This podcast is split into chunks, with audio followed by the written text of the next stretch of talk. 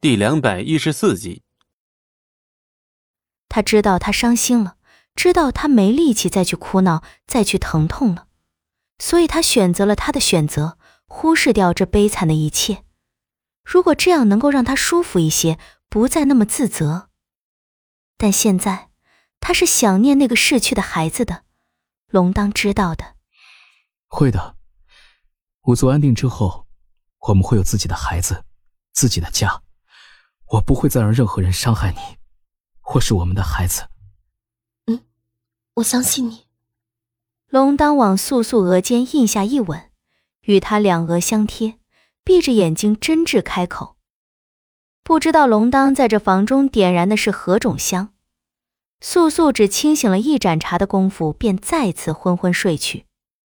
也许龙当早就知道，在素素醒后定会问起那黑衣男子的情况。就连龙当看见那黑衣男子时，也有一瞬间的震惊，所以他要在素素开口向他询问之前，将事情彻底查清楚。月下狠心刺伤素素的那人，究竟是不是九渊，还是他只是顶着九渊一张皮囊的九灵墨的傀儡？妖族难劳，你当真认为他是九渊？层层铁牢之外站着的是龙当和罗刹。而铁牢之中困住的，则是那个黑衣男子。龙当若有所思，也不回答罗刹的问题，目光深邃的将视线聚集在黑衣男子身上，半晌不出声。就连罗刹都弄不明白龙当此时此刻的想法，只得自己默默待在一旁，对龙当的心思进行各种揣摩。又是夜深雾重时，罗刹早已在铁牢之外沉沉睡去。南牢最深处的三人，只有龙当和黑衣男子醒着。黑衣男子的手腕和脚腕都被铁链锁着，衣上也有几处被利爪划破的痕迹。他身上佩戴的长剑也被龙当拿在手中把玩。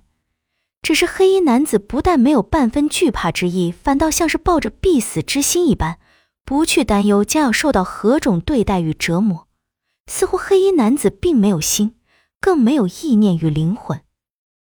黎明破晓之际，静坐了好一会儿的龙当看着黑衣男子长剑上的火焰花印记后，突然皱起了眉头。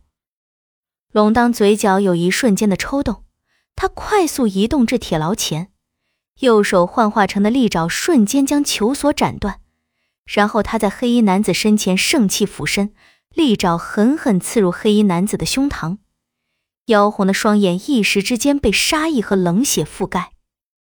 你是九灵墨的傀儡，也是九渊。龙当目光深邃复杂，他说对了，这个黑衣男子的确是九渊。